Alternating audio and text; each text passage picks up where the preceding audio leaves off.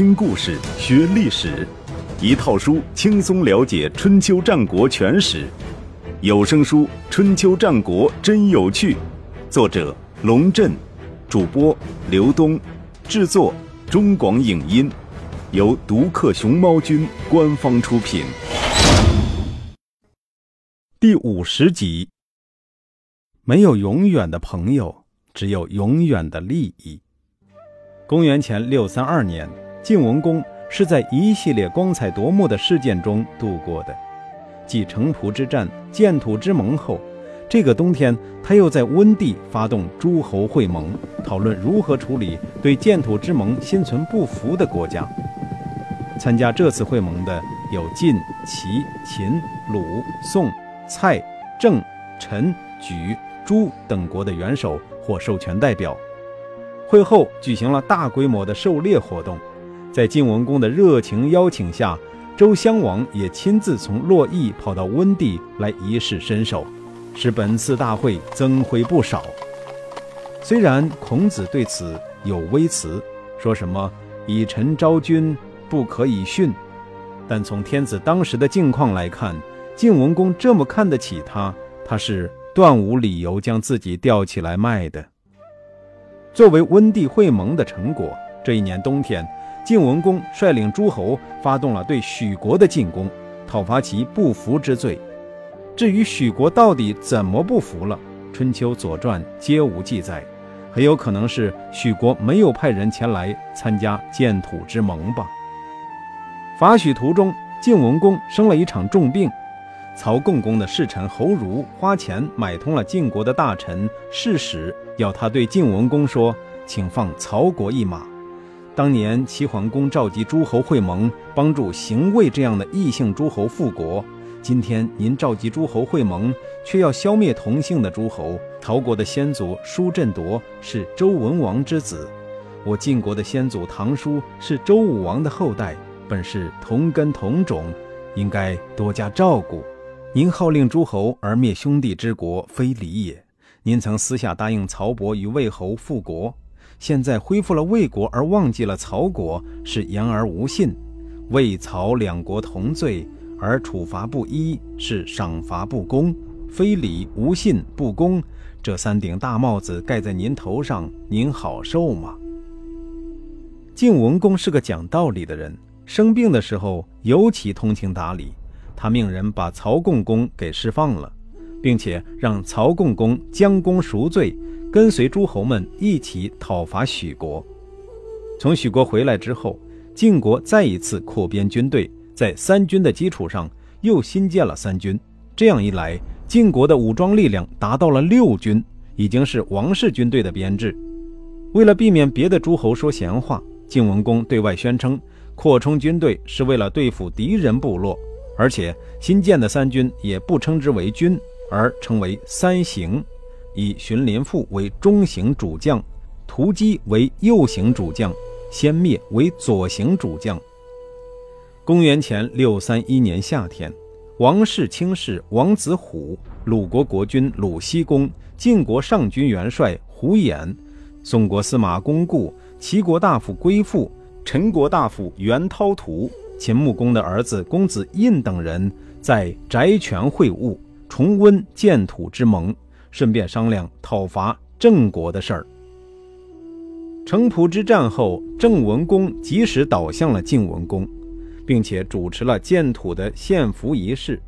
时隔一年，晋国又发动诸侯讨伐郑国，理由是晋文公当年流亡列国之时，在郑国受到了非礼的待遇。一直咽不下这口气，加上这次郑国不派人参加翟权之会，正好又给了晋文公一个口实，因而临时动议讨伐郑国。谁说秋后不算账？老账新账一起算。翟权之会受到了左丘明的猛烈抨击，主要是与会人员的级别不对等，各诸侯国来的都是卿大夫这个层次的代表。鲁国却由国君亲自到场，实在是用力过猛。公元前六三零年春天，晋国对郑国发动了试探性的进攻。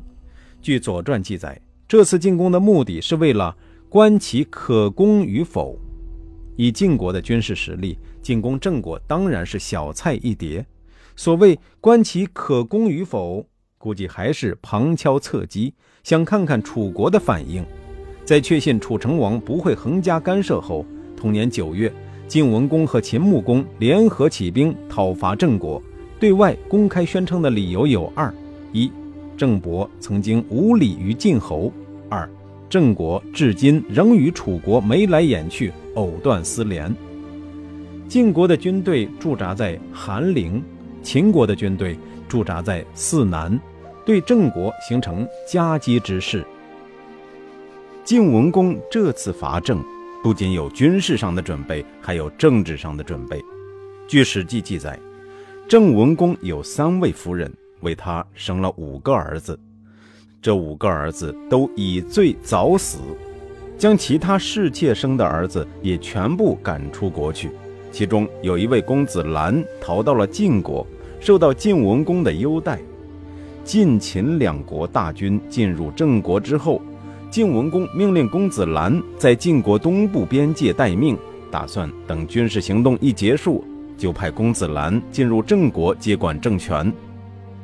郑文公派了一个叫烛之武的老头，趁着夜色跑到秦军大营，对秦穆公说：“秦晋两国大军包围郑国，郑国是难免要灭亡了。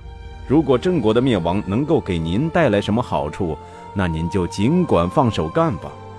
但我想劝您一句。”就算您消灭了郑国，对秦国也没任何好处，因为秦国和郑国之间还隔着一个晋国，好处都让晋国给得了。晋国因此增加了土地，对秦国而言意味着相对减少了土地，不划算。如果您放郑国一马，郑国愿意成为秦国来往中原的东道主，为秦国提供方便，这样对秦国也没有任何坏处。再说。当年您有恩于晋惠公，他许诺给您河外五城，结果这家伙早上渡河回国，晚上就令人加固城墙防御您。晋国人的贪得无厌，您也是有亲身体会的。他们今天往东向郑国索取土地，明天就会往西扩张，到那时他们不打秦国的主意，还能打谁的主意呢？请您三思而后行。在现代汉语中。东道主是主人家的意思，但这个词最初的意义“东”是指具体的方位。郑国在秦国的东边，因此自称东道主。而诸如北道主、南道主之类的称谓，在后世的史书中都曾出现。烛之武的话打动了秦穆公，他认真回想一下这些年秦国与晋国之间发生的事情，觉得烛之武所言不虚。秦国一直在努力帮助晋国，晋国对秦国的帮助也总是欣然笑纳，却从来没有想过应该如何报答秦国，甚至恩将仇报。眼下这位晋文公从上台到称霸，都受到了秦国的大力支持，至今也未曾有任何回报的表示，仿佛这一切都是理所当然的。于是，秦郑两国签订了一个秘密盟约。三天之后，晋国人惊奇地发现，秦国人已经撤军了。不仅如此，秦穆公还留下其子冯孙、杨孙三员将领，带着一支部队驻扎在新郑的北门，宣布为郑国戍守城门。这就意味着，晋国如果继续攻打郑国，就要与秦国人为敌了。晋军众将对秦国人的公然背叛感到愤怒。胡衍等人建议晋文公无视秦国人的存在，按原定计划进入新郑。如果秦国人要阻挠，就连秦国人一起打。还好，晋文公不像晋惠公那样没心没肺，他暗自衡量了一下利弊，对大伙说：“没有秦国的帮助，我们就没有今天的成就。得到人家的鼎力相助，却拔刀相向，视为不仁。因为小事而失去一个强大的盟国。”视为不智，两国本来和平相处，却又发生战乱，不是用武之道。罢了罢了，既然老天不想灭亡郑国，我们也不必强求，回去吧。话虽这么说，晋文公却不甘心空手而归，他派人与郑文公谈判，要求将公子兰送回郑国当大子。郑国大夫石甲父对郑文公说：“现在诸位夫人之子都已经死了，其余的公子中，属公子兰最为贤能。您不如答应晋国的要求，好让他们快点退兵。”郑文公听从了建议，派石甲父侯宣多到晋国迎接公子兰回国。晋国与郑国遂签订了和平协议。从郑国回来之后，晋军再一次改革军队编制，撤销新建的三行，改为上下新军，任命赵衰为新上军统帅，徐英为新下军统帅。按《左传》的说法，这样做。还是为了防御敌人的进攻。敌人真的有这么麻烦吗？回答是肯定的。公元前六三零年春天，就在晋文公试探性进攻郑国的时候，敌人不失时机地发动了对齐国的进攻。在齐桓公年代，敌人还只敢欺负一下魏国、邢国这样的二三流国家。齐桓公一死，连齐国都成为敌人侵略的对象。纵观中原，还真只有晋国令敌人有所忌惮了。公元前六二九年，敌人又一次大举入侵魏国，迫使魏成功将国都迁到地丘。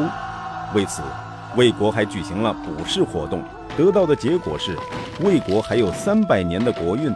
但从《史记》的记载看，魏国自此仍经历了十九代君主，历时四百二十三年，直到秦始皇年代才彻底灭国。因此，这次卜筮的结果极为不准。帝丘原来是夏朝第一任君主启的孙子相的居所。魏成功搬到帝丘，梦到先祖魏康叔对他说：“你对我的祭祀很丰厚，可是都被相夺走了。”魏成功于是命令祭祀象，好让他不抢自己祖先的祭祀。宁于认为不可，不是我们的祖先，就算祭祀，他们也享受不了。连启曾这些夏朝的后裔都不祭祀象了，我们更没有义务承担对象的祭祀。孔夫子则一针见血地指出：“非其鬼而祭之，谄也。”也就是说，不是自己的祖先，却去祭祀他，是谄媚之举。也许是风水轮流转，不久之后，敌人部落发生内乱，魏国趁机发动反攻，双方于公元前六二八年握手言和。这一年夏天，楚国大夫窦章和晋国大夫杨处父举行了会谈，双方建立了代办级外交关系。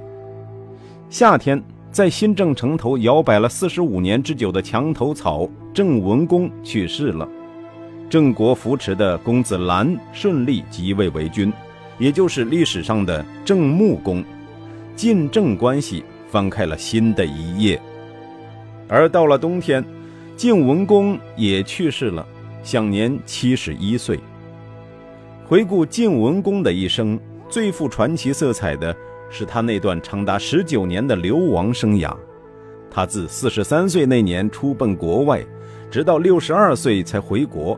十九年间，先后居住或经过翟国、魏国、齐国、曹国、郑国、楚国、秦国，或被奉为上宾，或遭冷眼歧视，可谓尝尽人间冷暖，也练就了他宠辱不惊的沉稳性格。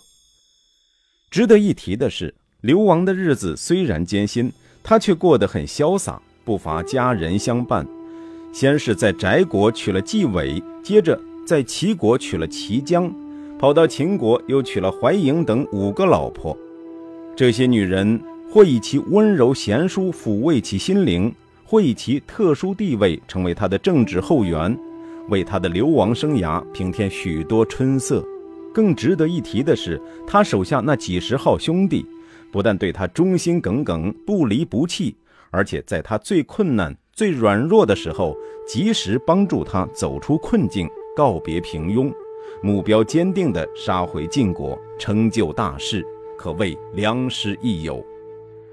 而晋文公上台之后，除了报答大伙的恩情，更大胆重用这批非公族的贤能之士，一改国政由公族把持的传统，将军国大事交给异姓管理。